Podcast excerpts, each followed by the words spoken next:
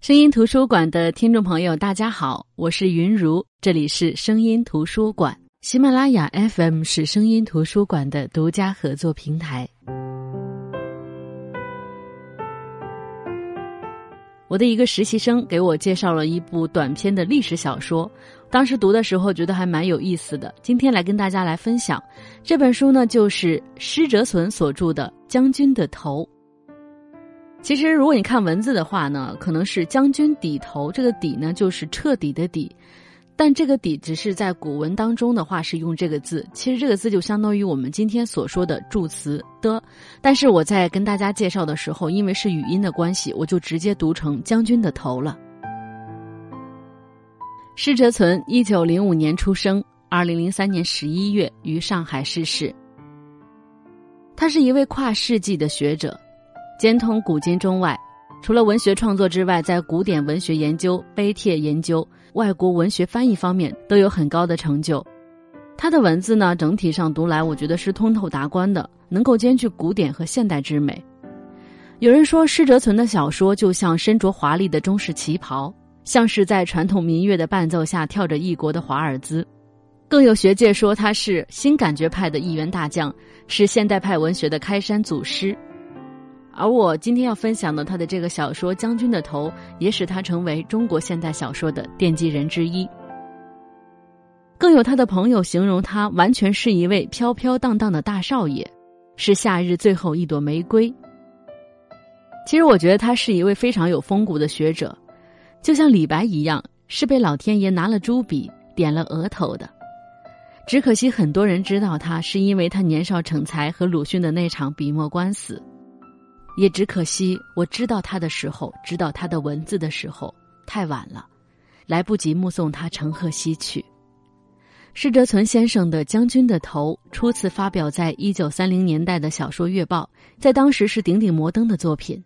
他以历史故事为基础，又以弗洛伊德的精神分析学说为内核，是古典和现代相结合的代表作。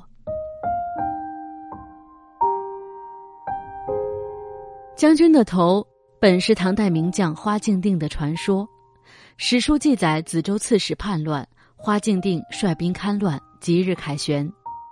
杜甫说：“成都猛将有花卿，学于小儿之性命，便是称许他的奇功。”至于那首著名的《赠花卿》，此曲只应天上有人间能得几回闻，正是在这位花将军的宴会上酬赠主人的诗。不过，据传他因为平定叛乱有功，便骄横跋扈，放纵士兵大掠东蜀，连累上司崔光远被罢职。不久，自己也不幸死在征讨吐蕃的战争中。将军的头截取的正是这位川西悍将征讨吐蕃的故事。唐太宗广德年间，西方的吐蕃屡次侵犯唐王朝疆土，花将军奉旨率一支骁勇的骑兵从成都出发西进讨伐。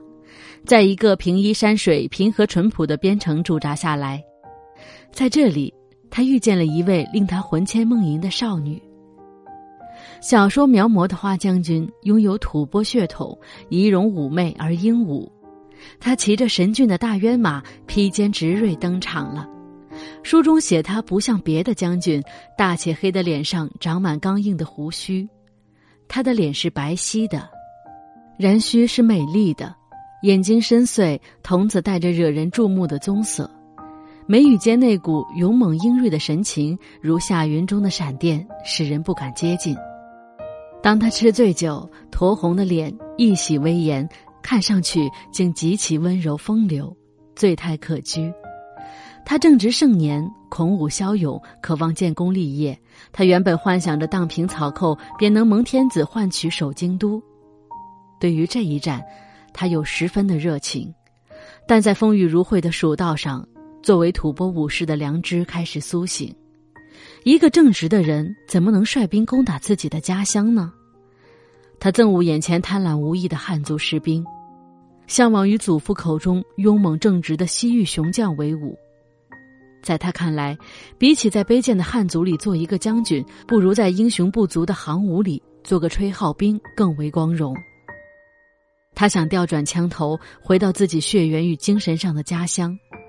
但是他依恋着自己的第二故乡，舍不下天府之国繁盛丰裕的生活，更不忍带领吐蕃乡人杀戮无辜的淳朴边民。更何况，他这时爱上了一位汉族少女。将军自负是个顶天立地的刚正男子，长到三十四岁也不曾定亲。战争与酒是他的定命。而恋爱是自寻烦恼、自暴自弃，是他永远不想懂、不要懂的东西。蜀中多艳女，在过往的三十余年，没有一位拨动他的心弦。可是这位西蜀女子，英锐美丽，如同妖妇，令他心灵震颤，泥足深陷。将军依法处死了意图奸淫这位少女的骑兵，心中却含着前所未有的愧疚与恐惧。因为，他第一次懂得了情欲，他竟然和一个悲索的罪犯产生了共情。他不禁想，倘使没有将军的声明，他是否也会忍不住用暴力的手段占有少女？他不敢否认自己的心，于是一夜无眠。第二天，将军吃过早餐，踱着步出了军营。去哪里呢？连他自己也不知道，这段就用文中的文字来跟大家来分享。文中说：“但当他走到那矮矮的枣木栅门边的时候，他也不能不承认，这并不是偶然的事情了。”将军在栅门外徘徊着，窥望着被罩在朝阳底下的小园，锦葵花、剪秋罗、凤仙、牵牛，各种的花。都开得很烂漫，菩提树和栗树都在小风中扇动着秋天的凉意。这些景色使将军回想起昨夜的幻境，将军苦痛的叹息了。将军第七次从小溪边折回到栅门外的时候，看见那个美丽的少女已经在园里提着水壶灌花了。她披散着头发，衣裳没有全扣上，斜敞着衣襟。露出了一角肩膀，显然是刚才起身的样子。将军便立在栅门外看着了。将军穿着的西格上的金饰给朝阳照着，恰巧反射了一道刺目的光线，在那美丽的少女的眼前晃动着。吃惊着的他便抬头看见了将军。早呀，将军！说着，他提着水壶走过来，给将军开了栅门。你早。将军对他笑着，好像有话要说下去似的，但隔了许久还没有说出来。二人寒暄了一阵，将军忍不住问：“如果再有人来缠绕你，便怎么样？”是说将军的部下吗？譬如也是我的部下呢，将军一定会得杀了他的。不是我的部下呢，那我哥哥会得把他杀了的。将军心中一凛，但仍旧微笑着问：“但如果是，不是别人呢？”将军终于说着这样的话，两条英雄的臂膊直着他的肩膀，凝看着他，等候着回答。而这时，那少女却意外的窘极了，她静默的看着将军，她好像能够感觉到将军跳跃着的心。他好像懂得将军是怎样的抑制不住了他的热情，而说出这样的话来。一切的将军的心事，他好像都已经从将军的特意的眼色中读了出来。他镇静地说：“按照将军自己的军法，可以有例外吗？”将军心中又感了一惊，何以这样天真的少女嘴里会说出这样凶猛的话来？按照将军自己的军法，可以有例外吗？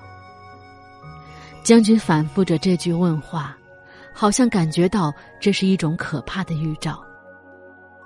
但迷惘与爱恋的将军是什么都管不到了。他对这少女注视了好久，用了叹味的口吻说：“按照我自己的军法，你可是这样问我吗？”是的。这是不应该有什么例外的，只是受了自己的刑罚的花精定，即使砍去了首级，也一定还要来缠绕着姑娘，这倒是可以预言的事了。你看怎样呢？将军终于向少女坦白了心迹，而女孩也含羞接受了他的情谊。随后吐蕃来犯，将军终究还是把矛哥对准了自己的乡人。可是当他浴血奋战，杀得忘我之时，却忽然看见一位武士身受重创，坠下马去。那竟是心上人的哥哥。将军忘记了自己的职责，他一心想着孤苦伶仃的少女，竟然调转马头当了逃兵。可是凶悍的吐蕃士兵没有放过机会，一刀砍去了将军的头。接下来就是这篇小说最奇异的地方了，就是这位花精定将军，虽然在战场上被敌军砍去了脑袋，然而他的无头尸体居然在马上直立不倒。并且纵马游江的驰骋，回到他所迷恋的那位民女的镇上。无头将军下马濯洗双手，而他喜欢的那位姑娘正好在河边洗着碗碟。他看见无头的士兵蹲下身来摸索着溪水，无情的嘲弄道：“喂，打了败仗的吗？头也给人家砍掉了，还要洗什么呢？还不快快的死了？想干什么呢？无头鬼还想做人吗？啊呸！”将军轰然倒下，远处的头却流泪了。这就是这篇小说最奇妙的地方。这样的情形固然不合常理，但并非无稽之谈。《渊见泪寒》《蜀中名胜记》等古书都记载着这位无头将军的传奇。经施哲存先生的改写，更显露出扑朔迷离的浪漫色彩。一位多情的将军，一位无情的美人。可惜多情总被无情恼。当将军被敌人砍去首级，怀着矢志不渝的爱恋，遵守着自己即使被砍去了首级，也一定还要来缠绕着姑娘的诺言，骑着马回到少女身边时，这姑娘却已经认不出他的模样。将军为爱从死亡的阴影中逃脱，却逃脱不过爱人亲手插入胸口的利刃。有人说，这是一则凄美的爱情故事。施哲曾说，他着力描写的是种族和爱的冲突。我想，何止是种族与爱的冲突呢？为了一个情字，花京定甚至抛去了生死。弗洛伊德认为，性欲是人类一切心理活动的基本推动力，人间的一切精神活动都与性欲有关。体现在这部心理分析的小说中，既是这种超越一切的唯爱倾向。不过需要指出的是，施哲存的笔下不乏赤裸的情欲，亦多见一往情深的纯美爱恋，以及情之所至、灵欲交错的朦胧悸动。但是，我觉得他描写的最美好的，就是《将军的头》这篇小说里，写少女衣衫未理，在朝阳小风里浇花，栅栏低矮，花影扶疏。将军披着金甲，静静的望着他的那副样子。这就是施哲存写出的情语，没有刻意的撩引，只是一抹清淡的悸动。